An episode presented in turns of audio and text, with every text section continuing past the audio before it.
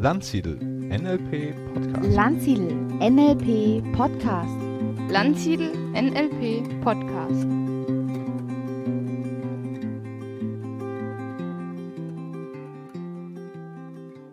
Ja, herzlich willkommen hier zum Podcast zum Thema Modeling.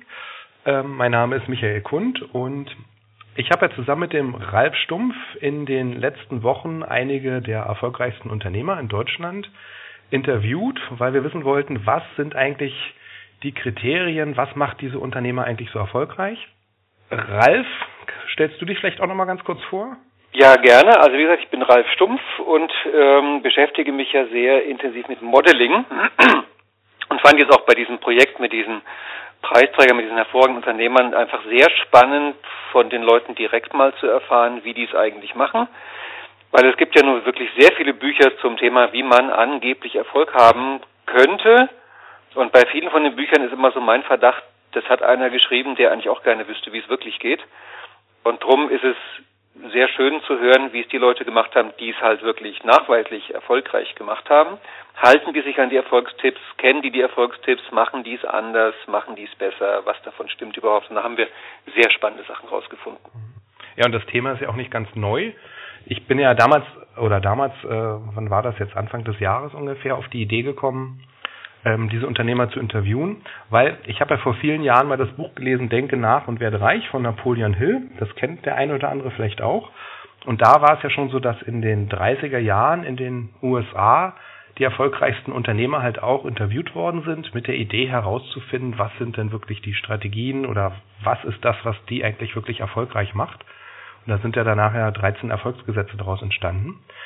Und mich hat dabei interessiert, gibt es hier in Deutschland, haben wir halt ganz auch super erfolgreiche Unternehmer und gibt es da vielleicht ähm, Parallelen oder machen wir das ganz anders?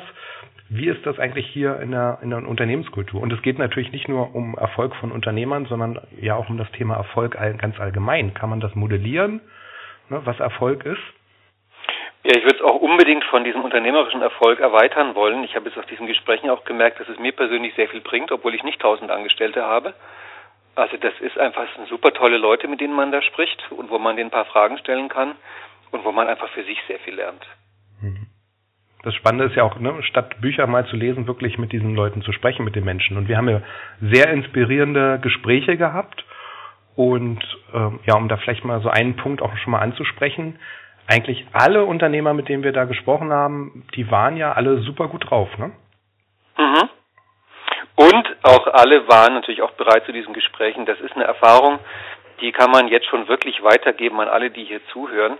Also meine Erfahrung ist seit vielen, vielen Jahren, dass tolle und erfolgreiche Menschen normalerweise sehr gerne bereit sind, Auskunft zu geben. Also die kann man wirklich ansprechen, die kann man fragen, die geben Antworten, die sind zu Gesprächen bereit. Natürlich ist es ein bisschen, ein bisschen schwierig, die Termine auszumachen, weil die haben Sachen zu tun und die haben auch nicht den ganzen Tag Zeit. Aber die grundsätzlich sind die wirklich sehr bereit, ihr Wissen und ihre Erfahrung zu teilen.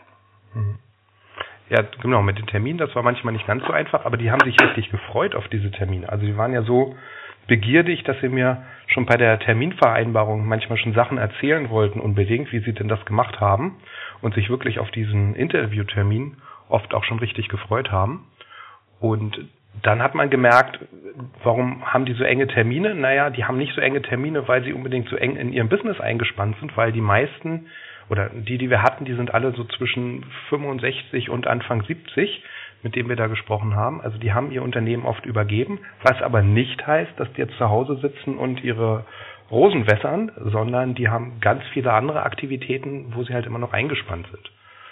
Mhm.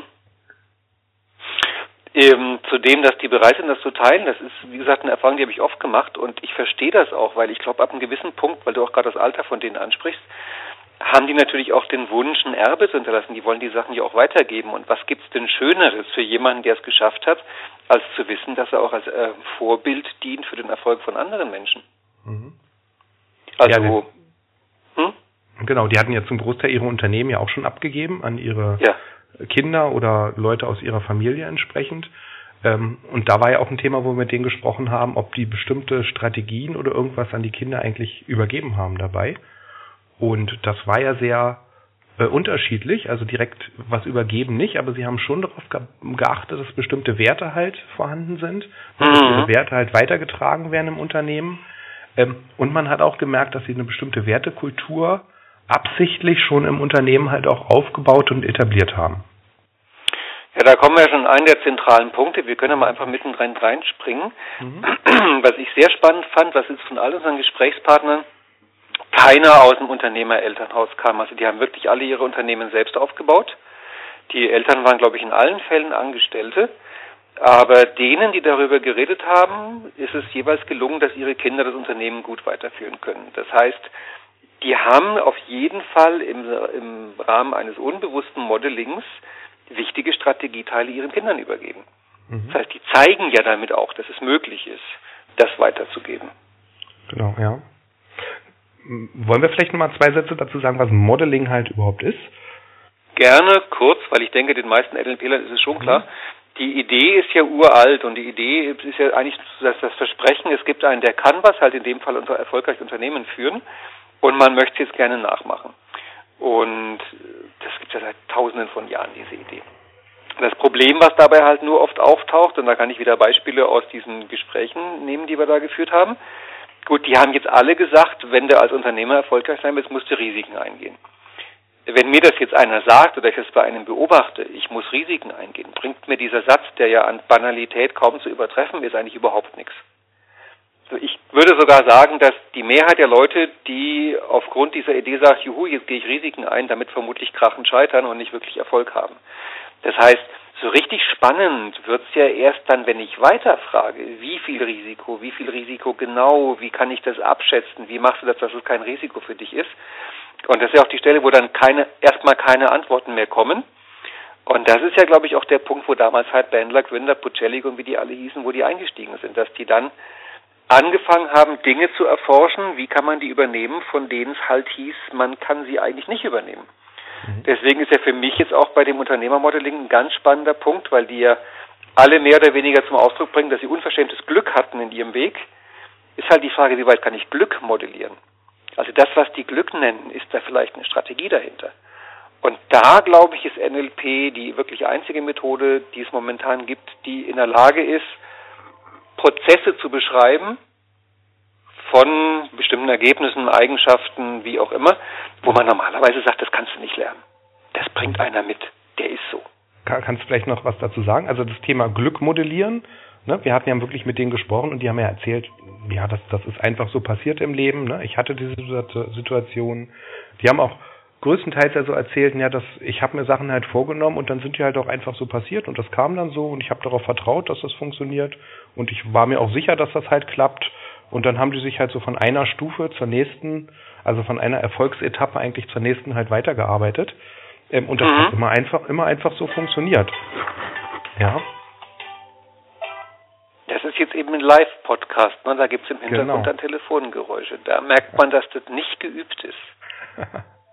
Ja, ähm, du hast recht mit dem, was du da sagst und das also gerade als jemand, dem Modeling halt eine Leidenschaft ist, ist das ein Punkt, wo ich dann schon gerne sehr vorsichtig bin, weil wenn einer so 50, 60, 70 Jahre alt ist und er blickt auf ein erfolgreiches Leben zurück und er wollte sich das vielleicht auch selbst mal erklären, warum sein Leben so erfolgreich verlaufen ist, ist natürlich sehr naheliegend, dass so jemand zu irgendwelchen Erfolgsweisheiten greift, die er auch mal irgendwo gelesen hat. Mhm und die dann so als Erklärungsmodell anbietet. Aber das ist ja eine völlig andere Herangehensweise, wenn ich mir überlege, hatte der das von Anfang an? War der als Jugendlicher so? Ist der so gestartet? Also waren das wirklich die Sätze, die ihn erfolgreich gemacht haben? Weil es ist klar, wenn einer 30, 40, 50 Jahre Erfolg hat, dann wird sich daraus ein Selbstbild ergeben. Ein prächtiges, großartiges Selbstbild. Die Frage ist nur, Ergibt sich das Selbstbild aus dem Erfolg oder ergibt sich der Erfolg aus dem Selbstbild? Und da gilt schon drauf zu achten. Und da ist halt schon auch erstaunlich, dass viele von denen eigentlich als Startpunkt ihrer Unternehmertätigkeit von Dingen berichten, die so ein bisschen Zufall waren. Das hat sich halt irgendwie so ergeben. Da kam halt, gut, das ist wieder Muster, da kam halt oft so ein kleiner Schicksalsschlag, der dann dazu führte, dass die Leute Unternehmer geworden sind. Ich fand den einen so beeindruckend, der der uns erzählt hatte, er wollte eigentlich selbstständig arbeiten und hatte einen ganz fiesen Unfall, mhm. ist von einem Gerüst gefallen, konnte dann nicht mehr, lag im Krankenhaus und dann hat er gesagt, dann musste halt jemanden anstellen. Und da merke ich schon eine Denkweise, die ist schon besonders. Also dass so ein Schicksalsschlag bei jemandem den Gedanken auslöst, na wenn ich das nicht selbst machen kann, muss ich halt jemanden anstellen. Mhm. Genau, das war ja auch so ein Muster, was wir immer wieder drin hatten, dass die Leute halt bei Herausforderungen, ja, oder Schicksalsschlägen, andere würden auch Probleme oder sowas sagen, dass Mhm. die alle mit einer positiven Einstellung an die Sachen rangegangen sind. Ne? Jeder Schicksalsschlag war eigentlich im- immer nur die Überlegung, okay, was kann ich jetzt eigentlich besser machen daraus? Ne? Was, welche Vorteile hat das sogar, ne? wo man, wo wir gesagt haben, Mensch, da müsste man doch jetzt eigentlich die Hände über den Kopf zusammenschlagen, sagen, um Gottes Willen, wie kann das passieren? Da sind die ganz locker mit umgegangen, haben gesagt, nee, da muss ich halt einen anderen Weg finden und da muss ich mir was überlegen, wie ich jetzt damit umgehe. Und das ist doch eine prima Chance, dass ich jetzt daran wachsen kann ähm, und einfach neue Wege gehen kann. Also diese Ja, so- lösungsorientierte Mhm. Einstellung war, fand ich sehr faszinierend da drin. Genau, positiv, aber auch so eine Art von positiv, die zum Teil wirklich trivial klingt. Ich erinnere mich an den einen, ich fand das so beeindruckend, der meinte, naja, er hat dann seine Firma gegründet, ich glaube sogar im Treppenhaus seines Elternhauses, weil da Platz war. Und dann hat er uns so gesagt, na, im ersten Jahr hat er zwei Leute eingestellt, im zweiten Jahr waren es 30, im dritten Jahr waren es 100. Und das erzählt er da so einfach so nebenbei, so als ob es Mhm. nichts wäre. Und dann habe ich ihn ja auch gefragt, war das nicht irgendwie schwierig, besonders, aufregend? Meinte er, nö. Also Mhm. Ich finde, da kommt gar nicht dieses rüber, dass die so, wie so die, die klassischen Motivationstrainer auf der Bühne rumspringen, sich auf die Brust klatschen und die Arme hochreißen und sagen, ja, ja, und ich kann das ja. Das ist einfach so, so normal. So Mhm. fast schon trivial, was die Leute machen. Die erzählen das auf eine Art, als wäre es ein Spaziergang. Genau, ist ja auch so eine Eigenschaft, die, die wir auch dabei herausgefunden haben, Ja. ist dieser Umgang ja mit Menschen, ne? wie sie halt mit Menschen umgehen, was sie halt für ein Menschenbild auch haben, dass sie die Ja. als, als Partner sehen, wie kann ich, wie kann ich die anderen Menschen in meiner Umgebung unterstützen. Also wirklich in meiner Umgebung, das bezieht sich halt nicht nur auf die Mitarbeiter zu gucken, wie kann ich meinen Mitarbeitern helfen, sich halt im Unternehmen zu entwickeln, sondern Mhm. die waren ja oft auch ähm, außerbetrieblich ganz engagiert, ne? in ihrer Gemeinde, in ihrem Ort, in mit anderen Menschen, mit denen sie zu tun haben, wo es immer darum ging, wie, wie können wir uns hier gegenseitig unterstützen bei den Sachen, die wir tun und denke, die, also ich weiß von zweien, die haben das erzählt, dass sie wirklich auch sehr beliebt bei anderen Menschen sind. Mhm. Und ich denke, die anderen werden das aber auch sein. Also es sind total sympathische Menschen, mit denen man gerne seine Zeit verbringt und ja, wo so ein Klima halt auch entsteht, ne? Das gegenseitige, der gegenseitigen Wertschätzung und der Unterstützung. Genau, ich glaube, an der Stelle ist auch ganz wichtig nochmal zu gucken, dass die Auswahl, die natürlich wir mit den Gesprächspartnern hatten, eine sehr quasi tendenziöse Auswahl ist. Das ist alles Mittelstand, das sind Familienfirmen und die haben einen Preis bekommen, der halt auch dafür vergeben wird, dass man gut mit Menschen umgeht. Mhm. Also ich bin mir ganz sicher, es gibt erfolgreiche Unternehmen, die ganz eklig mit Leuten umgehen. Und ich bin sehr froh über diese Auswahl, weil ich ehrlich sagen muss, also gerade wenn man modelliert, sollte man ja auch darauf achten, wen wähle ich mir als Modell? Will ich überhaupt so sein wie der? Und da geht's mir jetzt nach dieser ersten Gesprächsrunde so bei all denen, sage ich ja, also wenn ich so wäre wie die, wäre ich heilfroh. Mhm. Weil die halt wirklich, die haben so eine wunderbare Art, über Menschen zu reden. Also drei von den vieren meinten auch, dass einer ihrer wichtigsten Erfolgsfaktor wäre die Ehefrau und die jahrzehntelange gute Beziehung zur Frau. Das ist natürlich schön, sowas zu hören. Ja. Und ich weiß nicht, natürlich könnte man auch Leute modellieren, die sagen, dass sie Erfolg hatten, dass sie ständig Leute über den Tisch gezogen haben.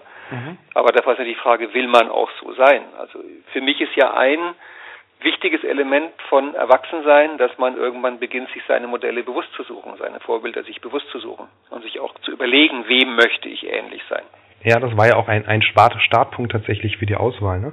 Ich auf die Idee gekommen bin, Unternehmer halt zu modellieren, da kannte ich halt diesen großen Preis des Mittelstands und ich wusste, dass die ja Wert Mhm. darauf legen, eben nicht nur Erfolg zu definieren nach wie viel Umsatz oder Gewinn haben die Unternehmen halt gemacht oder wie schnell sind die gewachsen in den letzten zehn Jahren, sondern wo es wirklich auch darum geht, was für ein, ja, was für ein Menschenbild haben die, ähm, bilden die halt aus, ne? welche Nachhaltigkeitsfaktoren haben die im Mhm. Unternehmen halt etabliert, kümmern die sich um Umwelt, um die Menschen, ähm, und das fand ich halt auch sehr faszinierend, dass es halt, also gerade diese Einstellung ein Erfolgsfaktor dabei ist und halt nicht Ja. erfolgsverhindernd ist. Das ist ja sehr, sehr spannend dabei, ne? man sagt. Ich finde es auch eine Stelle, wo gerade wir als NLPler echt ein Stück Verantwortung haben, weil es uns halt vielleicht ein bisschen bewusster ist, dass man sich überlegt, welche Vorbilder werden eigentlich geboten.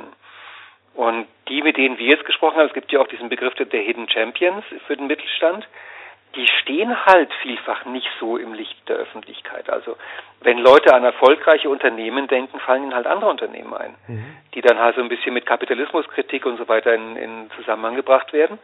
Und dann mit solchen Leuten zu reden, mit denen wir geredet haben und einfach zu merken, du kannst ein wunderbarer, toller, anständiger Mensch sein und gerade damit sehr viel Erfolg haben, finde ich schon gut und wichtig, dass sich sowas auch rumspricht.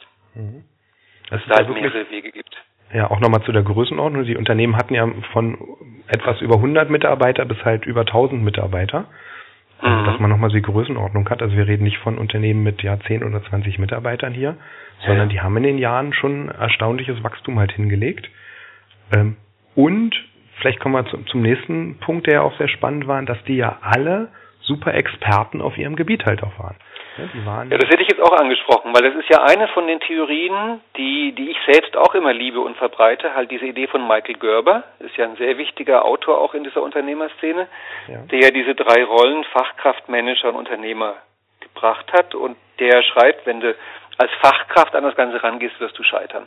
Und da fand ich es hochspannend, dass eigentlich alle unsere Gesprächspartner das Gegenteil von dem geliebt, gelebt haben, was da Michael Gerber schreibt, das sind ja alle so detailverliebte Fachkräfte gewesen. Ja. Aber die waren halt exzellent auch wirklich in allen Bereichen. Ne? Die haben, waren eine super Fachkraft, kannten sich wirklich sehr gut ja. in der Materie aus, haben es trotzdem geschafft, gute Manager zu sein, auch die Arbeiten zu organisieren, ne? also auch sowas wie Betriebsklima, Werte halt im mhm. Unternehmen äh, zu schaffen, dafür zu sorgen, dass das halt auch umgesetzt wird, Prozesse einzuführen, all diese Dinge und gleichzeitig diesen, diesen unternehmerischen Weitblick halt auch immer zu haben, wo gehen Entwicklungen hin, ne? die waren alle ähm, ja, die, die kannten sich ja auch alle mit den neuesten Technologien aus. Also sei es mhm. von äh, WhatsApp über Twitter. Ich meine, wir reden hier um, über Leute, die ja um die 70 halt sind, wo ich sagen würde, das mhm. ist nicht unbedingt Standard, dass sich alle damit auskennen.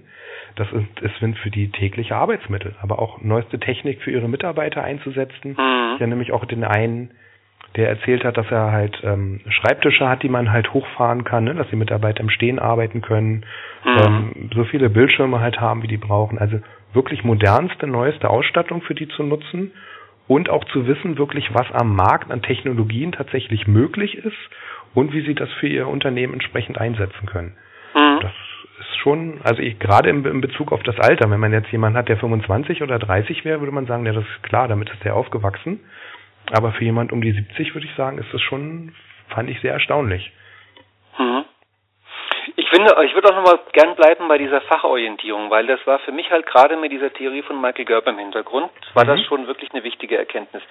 Es gibt halt wirklich sehr viele verschiedene Arten, erfolgreich Unternehmer zu sein. Und es gibt halt dann auch da beim Thema Erfolg und erfolgreich Unternehmer bestimmte Trends, dass irgendwann plötzlich so eine Zeit ist, wo man sagt und man liest, dass man das so zu machen hat. Und Momentan ist halt eine von diesen Theorien, arbeite am Unternehmen, nicht im Unternehmen, du musst Systeme schaffen und so weiter und so fort. Und jetzt gerade auch mit diesen Internetunternehmen ist ja vielfach hört man davon Investoren, die halt einfach irgendeine Idee kaufen, weil die Idee ist gar nicht so wichtig, viel wichtiger ist das Ganze drumherum. Und wenn man merkt, dass einem das selber vielleicht nicht so liegt, finde ich es halt spannend, sich dann Vorbilder zu suchen, wie jetzt wir hatten, diese vier Gesprächspartner, wo man merkt, na, die haben einen anderen Weg genommen. Die sind wirklich vom Fachlichen gestartet. Das waren ja, glaube ich, in, in zwei Fällen wirklich Ingenieure, Techniker, sowas in der Richtung, hm. die von einem Produkt anfingen, von einer Idee, von irgendeiner Tüftelei, da zum Teil auch jahrelang investiert haben. Also wirklich mit einer großen Detailverliebtheit und natürlich genügend Unternehmerisches beigesteuert haben. Aber der Startpunkt für die war das Produkt. Ja.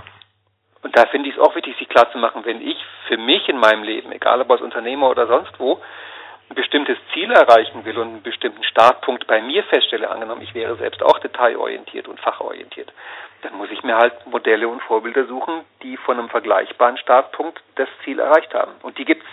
Die gibt's ja wirklich. Mhm. Und die waren total verliebt. Das war, also mich hat am meisten der eine beeindruckt, der erzählte, dass er bei den Firmen-LKWs irgendwann entdeckt hat, wenn die bei den Firmen-LKWs die Türe aufmachen und die dann seitlich ranklappen, ist der Schriftzug halb verdeckt weswegen er dann auf der Innenseite der Türen das hat auch lackieren lassen, dass der Schriftzug wieder vollständig ist. Mhm. Also das finde ich beeindruckend, wenn jemand, der ein Riesenunternehmen hat, an so einer Stelle dann selber eingreift. Ja. Ja, du sprichst ja gerade noch mal zwei weitere Sachen dabei ein. Das ist ja einmal diese ähm, diesen Blick für Qualität, das wirklich zu liefern, mhm. also dass es wirklich ein rundes Bild wird. Ja, also in dem Fall, wenn man die Tür aufmacht, dass man den Schriftzug noch sieht, dass das wirklich ja. alles perfekt passt. Das war ja der hat ja sogar die Dächer von seinen LKWs lackieren lassen, damit das die Flugzeuge und Hubschrauber auch sehen können. Ja, genau. Das fand ich, also, das fand ich abgefahren. solche Ideen zu haben. Aber, und das ist, Ja. den, den Punkt finde ich auch sehr spannend daran, es ging auch immer darum, dass sie ähm, für den Kunden halt Nutzen schaffen. Also es ging nicht darum, Technik verliebt zu sein, der Technik willen, sondern es ging immer Mhm. darum, was will ich eigentlich erreichen und was kann der Kunde damit anfangen. Oder in dem Fall, ne, dass man auch wahrgenommen wird aus, aus der Lüfte halt heraus, dass das ein ganz wichtiges ähm, Argument halt dabei war. Ne? Also nicht nur diesen Blick auf die Technik, sondern immer, was mache ich damit, wer nutzt das Ganze, was hat derjenige davon und selbst wenn es nun ja ein Werbeaufdruck halt ist. Mhm, damit sprichst du ja den, den zweiten. Also für mich sind es ja drei Punkte, wo ich sage, die haben sie alle. Da kommt keiner Mhm. ohne über die Runden. Und der zweite ist halt das mit den äh, mit den Beziehungen, diese Orientierung auf andere Menschen. Also dass die halt wirklich auch mitkriegen, was wollen die Kunden haben, dass die auf eine zum Teil beeindruckende Art beschreiben, wie sie einfach Partner finden, als wäre es nix.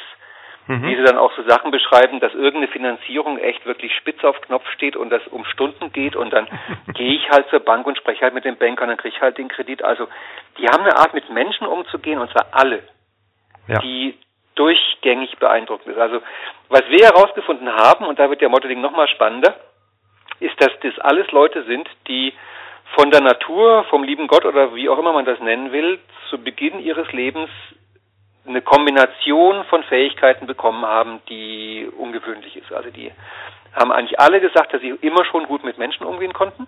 Mhm. Die waren alle sehr früh fachlich gut und drei von vier meinten auch ganz klar, dass sie immer schon positive Menschen waren.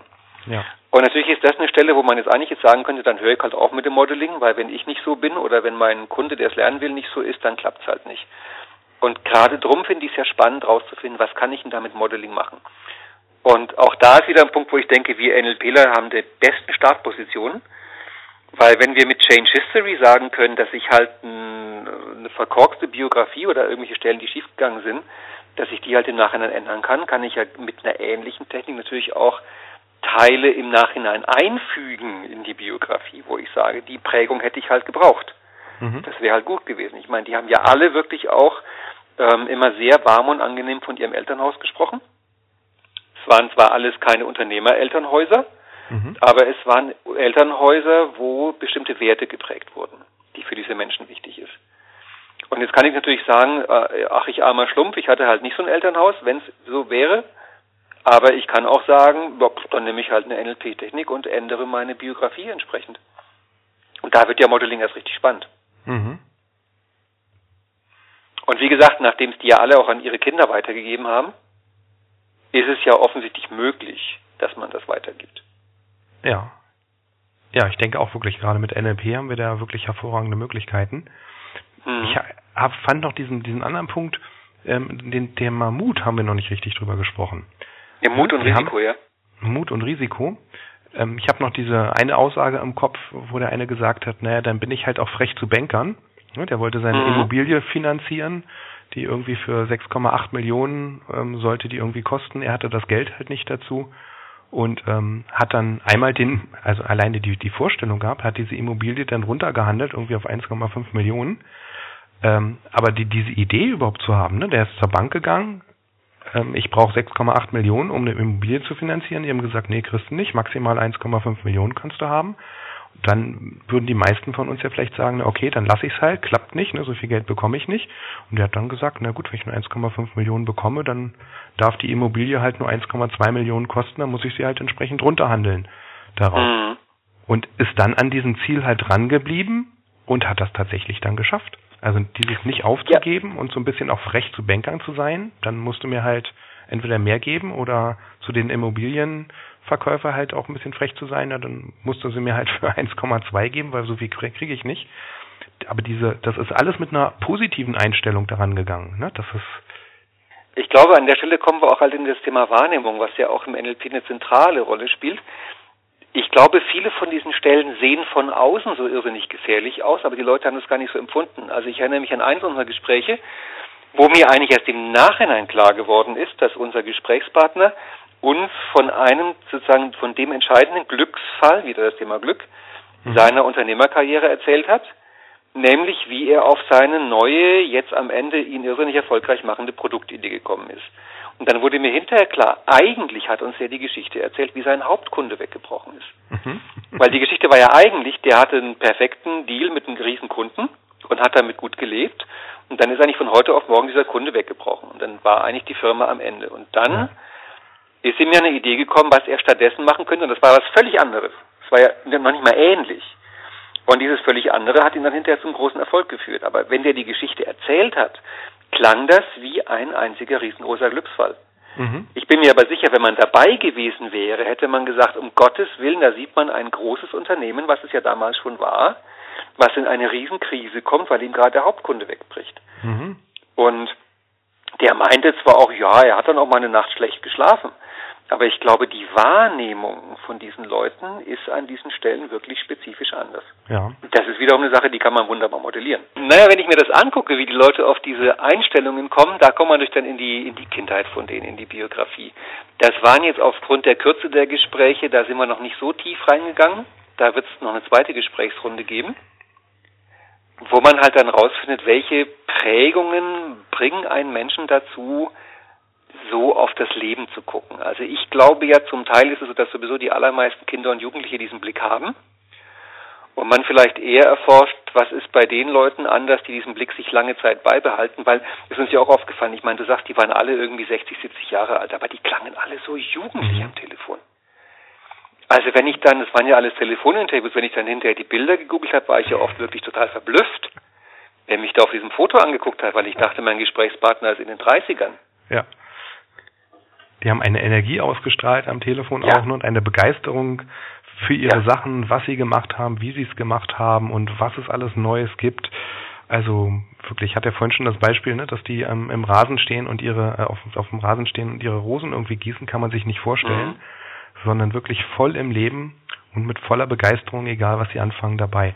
Und ja, und die, diesen Gedanken, das geht nicht oder das schaffe ich nicht, um Gottes Willen, wie machen wir denn jetzt weiter? Die haben zumindest das vermittelt, als ob das, als ob es das in ihrem Leben noch nie gegeben hat. Ja, genau. Eine Übung, die ich ja für mich daraus schon entwickelt habe, ist, ich habe dann mal so aus äh, als Test, weil der eine war halt vor allem der Star darin, dass der uns sein Leben als eine einzige Folge von Glücksfällen erzählt hat. Und man eigentlich im Hinterher erst gemerkt hat, man könnte jeden einzelnen Glücksfall auch als Katastrophe erzählen. Mhm. Und ich habe mir dann daraufhin so eine kleine Trance gebastelt, wo ich mir mein Leben mal wirklich genauso erzählt habe. Und ich habe gemerkt, das wirkt. Also wenn ich wirklich konsequent diese Perspektive einnehme. Und bei dem war es ja auch so, es gibt ja von Milton Erickson den Satz, dass er angeblich mal gesagt hat, er wäre bei keinem Klienten jemals gescheitert, er wäre nur mit einigen noch nicht fertig. Und dieser eine Gesprächspartner hatte ja im Prinzip die gleiche Einstellung. Er hat uns ja, das fand ich ja so lustig von, als ich dann wirklich nachgebohrt habe meinte er, na gut, einmal wäre ihm was schiefgegangen. Da hätte er in was investiert und das hat ihm, glaube ich, 300.000 Euro oder so gekostet, ja. weil was schiefgegangen ist und er ihn verlassen hat. Und er hat eben deswegen jetzt noch irgendwelche, irgendwelches Material rumliegen in seiner Lagerhalle, was der Rest ist. Und dann meinte er aber, dass er jetzt eine neue Verwendung für das Material gefunden hat, dass er jetzt anfängt, das zu verkaufen und wenn er alles verkauft hat, hat er sogar noch einen Gewinn gemacht. Mhm. Das heißt, da kam ja raus, dass quasi alle Geschichten, die schiefgegangen sind, laufen innerlich unter, die Geschichte ist noch nicht zu Ende. Stimmt. Und das ist auch wieder ein Ding, das kann man nicht übernehmen. Also man kann mit Leuten eine richtige Übung draus machen, dass man ihnen die Grundidee gibt, ähm, Erfolgsgeschichten werden als abgeschlossen erzählt und Misserfolgsgeschichten ist quasi eine Einleitung. Mhm. Da muss die Geschichte noch weitergehen ja, ist auch so ein, so ein Punkt, dieser, dieser feste Glaube an das positive Ausgehen einer, einer Sache. Ne, mit der, das, damit sind die ja aufgewachsen. Also nicht mal aufgewachsen, das haben die scheinbar alle ja erzählt von Anfang an in ihrem Blut gehabt. Es gibt kein sowas wie Scheitern, mhm. gibt's nicht. Ja, es gibt immer nur Erfolge. Ich habe ein Ziel, und wenn ich das mache, dann weiß ich, dass ich das halt auch erreichen kann. Klar, und wenn, wenn das jetzt noch nicht so läuft, dann ist es halt noch nicht abgeschlossen. Das mhm. wie mit diesem Kaufen. Aber das, wo du gerade davon redest, da war ja ein anderer auch noch. Da hat die Erfolgsgeschichte ja damit angefangen, dass er Restbestände aufgekauft hat, ne, Lagerware, und mhm. das als Basis genommen hat, um sein Unternehmen halt darauf aufzubauen. Ne? Und die mhm. letzte Möglichkeit hatte, nochmal eine Großbestellung bei seinem Lieferanten halt abzuschicken. Danach ging es halt nicht mehr weiter. Und diese Großbestellung und diese Veränderung im Unternehmen war wieder die Basis, dass er überlegt hat, okay, was mache ich jetzt damit und wie kann ich auf Grundlage dessen ähm, mein Unternehmen so verändern, dass ich daraus wachsen kann. Und Mhm. da hätten ja auch viele gesagt, um Gottes Willen, mein Lieferant, ne, der beliefert mich jetzt nicht mehr, jetzt kann ich ja meinen Geschäftsbetrieb einstellen, ich muss was ganz anderes machen. Nö, das war der Startpunkt, wieder neu zu überlegen. Ja, Mhm. das ist kein Ende, sondern die Geschichte geht halt weiter an dem Punkt. Jo. Wir können ja mal zusammenfassen. Ähm, wir haben ja eine, eine Liste gemacht, das können wir jetzt ja zugeben nach einer halben Stunde Gespräch, was für uns so die Hauptpunkte sind, die wir da gehört haben. Also für mich waren es ja drei Punkte, wo ich sage, das sind jetzt, ich würde es gar nicht allgemein Erfolgsrezepte nehmen. Ich glaube, das sind Punkte, die gelten eigentlich fast für jeden Menschen. Mhm. Das sind Sachen, die klingen stellenweise ein bisschen banal. Und das ist halt der Punkt, wo ich Modeling spannend finde, dass man solche Banalitäten anfängt wirklich zu übersetzen in ein Wie konkret kann ich das für mein Leben übernehmen. Also der eine Punkt, den hatten wir ja schon erwähnt, wir haben es alle drei Punkte schon erwähnt, Mhm. ist das mit dem Risiko. Die gehen alle Risiko ein. Mhm. Und da ist es spannend herauszufinden, wie machen die das? Also ich würde mal sagen, das scheint denen oft gar nicht als so großes Risiko. In ihrer Wahrnehmung ist das eher normal, handhabbar, selbstverständlich. Mhm. Ich habe einen Unfall, ich liege im Krankenhaus, stelle ich halt jemanden ein. Also als Genau. gäbe es nichts anderes. Darum weiß ich auch gar nicht, ob die Leute sich selber so als mutig bezeichnen würden. Ich glaube, die haben einfach das gemacht, was für sie selbstverständlich war. Also ganz normal und naheliegend. Ja, wir bezeichnen das als Mut. Ne? Sie selber haben das eigentlich immer so Genau. als, als Glaube an sich selbst und den Willen halt, das halt entsprechend auch umzusetzen gesehen. Und ich glaube, bei uns im Kopf ist dann abgegangen, oh mein Gott, ne, was wäre denn, wenn das halt alles nicht geklappt hätte? Ähm, Oder hätten sie was anderes gemacht. Ja, dann hätte ich halt was anderes gemacht. Aber den, Gedanken gab es auch gar nicht. Ne? Die haben gesagt, wenn ich das umsetze, dann mache ich das. Und wir nehmen das als Mut wahr, was die tun. Ja. Für die war es mehr eigentlich einfach nur ein, ein Umsetzen. Das ist eine, eine gute Gelegenheit, das, das machen wir so. Gut, ich meine, in dem Fall gilt die Trivialität. Unternehmer nennt man Leute, die was unternehmen. Mhm. Das ist schon so, dass abwarten und auf bessere Zeiten hoffen war deren Strategie alle nicht. Nee. sondern die Idee ist schon, die machen was. Dann das Zweite, was sozusagen dazu kommt, und da kommen wir jetzt halt in diese Kombination, wo ich sage, die sind vermutlich selten, dass jemand in allen Bereichen so ein gutes, ähm, so eine gute Grundlage hat, ist halt, dass sie diese guten Beziehungen führen können. Also die können alle mit Menschen umgehen. Und die meinten alle, das konnten sie immer schon. Mhm. Also da kommen wir auf eine Elternhausprägung. Ich glaube trotzdem, dass mit biografischen Techniken, mit Trance und mit ähnlichen Sachen man bei den Leuten, die sagen, so bin ich halt nicht, da trotzdem was ändern kann. Mhm. Also NLP hat das ja bewiesen, dass wir auch in den Modelings von Pearl Satir, Bates und Erickson in der Lage sind, Dinge abzubilden und zu übernehmen, wo es halt vor 50 Jahren noch hieß, wenn du das nicht hast, hast du Pech. Und man kann es halt doch. Und das Dritte, das hatten wir auch schon überlegt, ist diese Detailfreude, diese Qualität, diese, diese Fachverliebtheit. Das sind eben alles Leute, die haben wirklich Ahnung von dem, was sie machen. Und jetzt für diejenigen von denen, die den Podcast hören, die das Psychographie-Modell von Dietmar Friedmann kennen, mit dem ich ja auch sehr gerne arbeite, also ähm, Beziehungstyp, Handlungstyp, Erkenntnistyp, ist halt so, wir haben alle drei Bereiche drin. Also wir haben den. Erkenntnisbereich mit der fachlichen Qualität, wir haben den Handlungsbereich mit Mut und Risiko und wir haben den Beziehungsbereich mit Umgang mit Menschen. Mhm.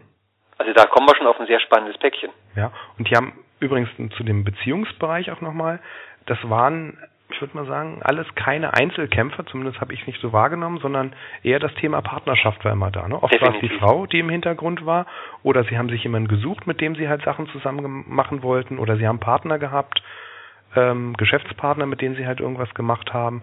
Aber dieses Ding, ich mache halt, halt was mit jemandem anderen zusammen ähm, und auch im Sinne von, wie hat der eine das erzählt mit den mit dem Träumen, wenn du es irgendwie allein, alleine alleine träumst, dann bleibt es nur ein Mhm. Traum, ne? Aber wenn du es mit mit anderen gemeinsam träumst, dann wird es Realität oder so ähnlich war das. Der war sowieso klasse, weil bei, des, bei dem war ja sehr klar die Risikostrategie, dass sobald er ein Risiko gesehen hat, war seine erste Überlegung, wen kann ich mir als Partner dazu nehmen, um dieses Risiko zu mildern. Also das war so klar dessen Strategie. Risiko führt zur Partnersuche. Ja.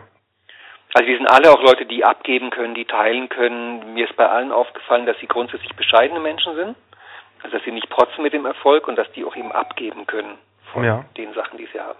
Genau, da fällt mir auch der eine noch eine, der meinte, ähm, der davon geträumt hat, mal einen Mercedes zu fahren irgendwann, ne? Und dann aber Mhm. gesagt hat, nee, erstmal das Unternehmen aufbauen, erstmal was machen und danach den Mercedes. Ne? Nicht andersrum, erst ein Mercedes und dann werde ich erfolgreich, sondern halt wirklich erstmal bescheiden sein.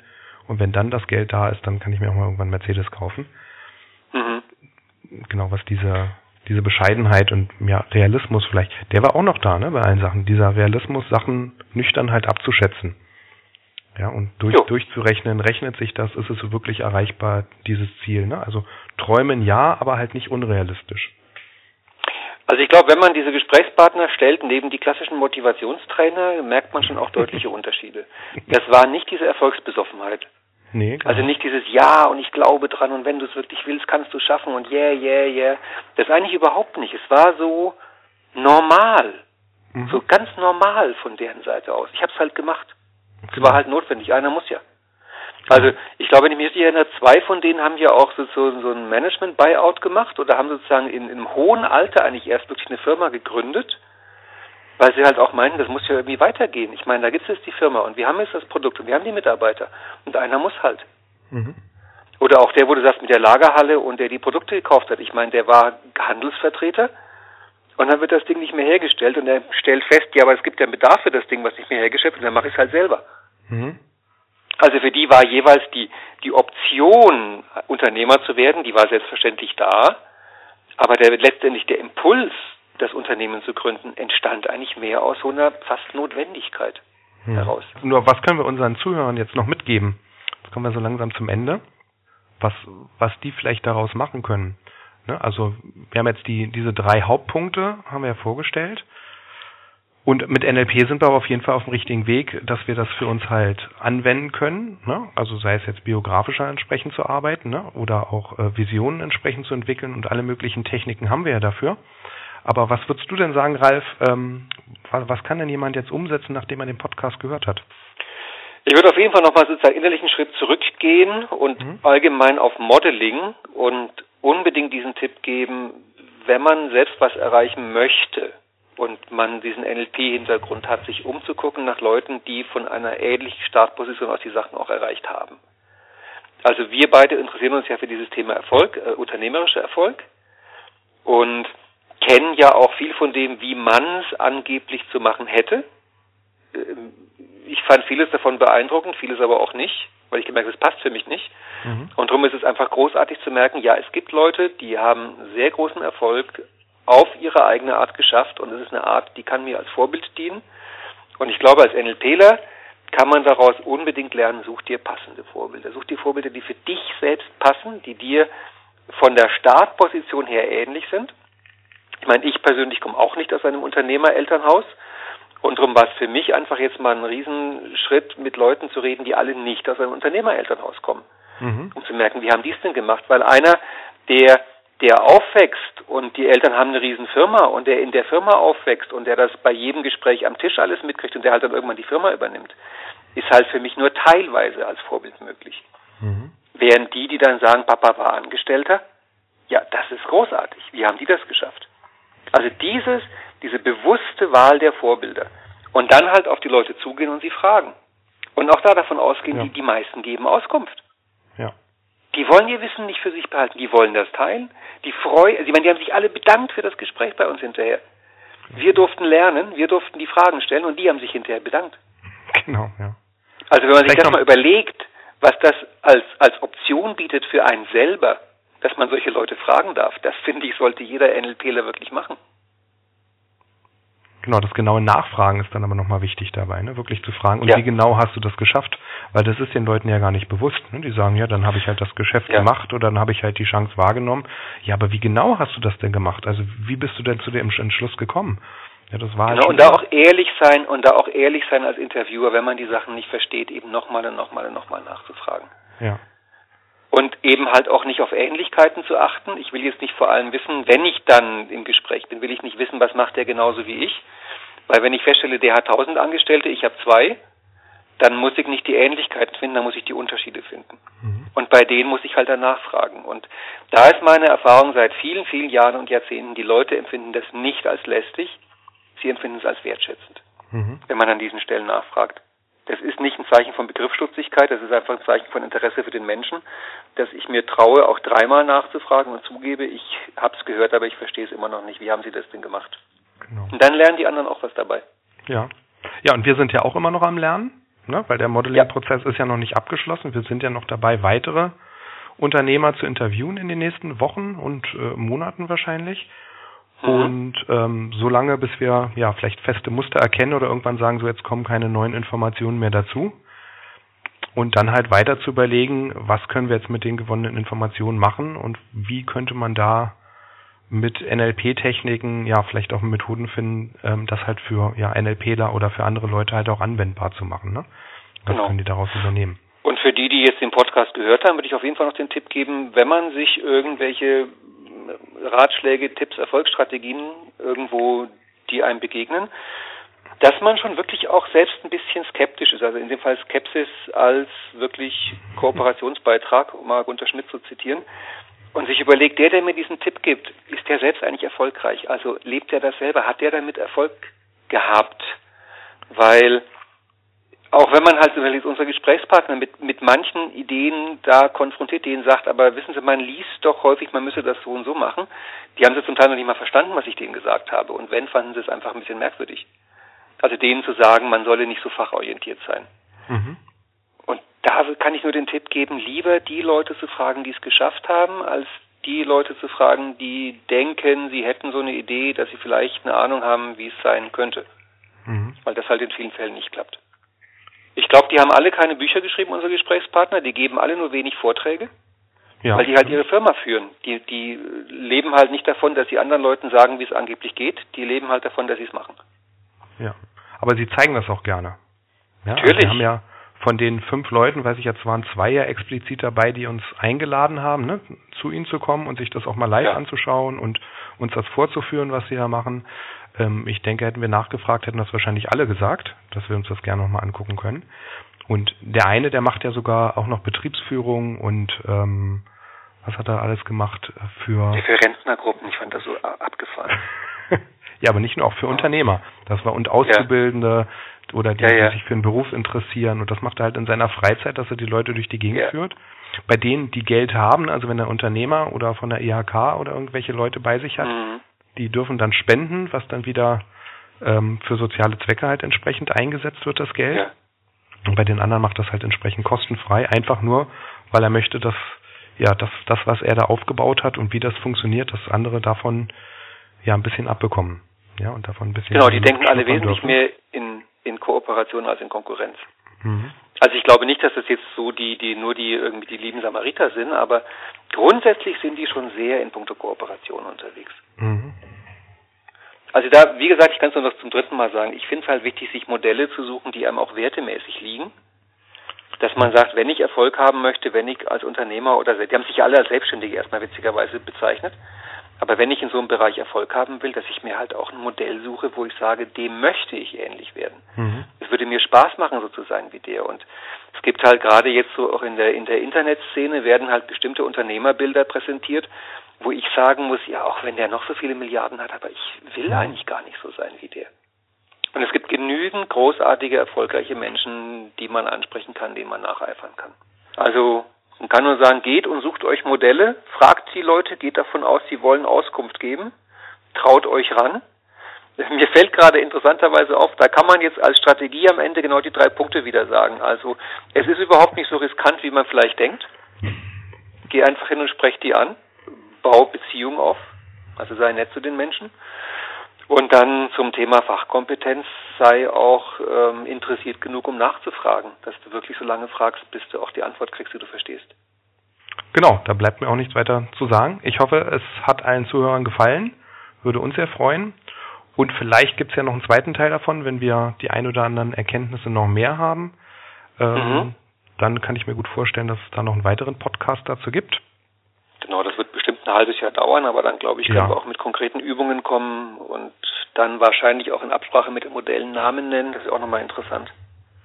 Genau. Also in diesem Sinne, seid mutig, sucht euch eure eigenen Vorbilder, an denen ihr lernen könnt, wie es, wie ihr selber halt auch erfolgreich sein könnt. Genau. Dann bis zum nächsten Mal. Tschüss. Bis dann. Tschüss.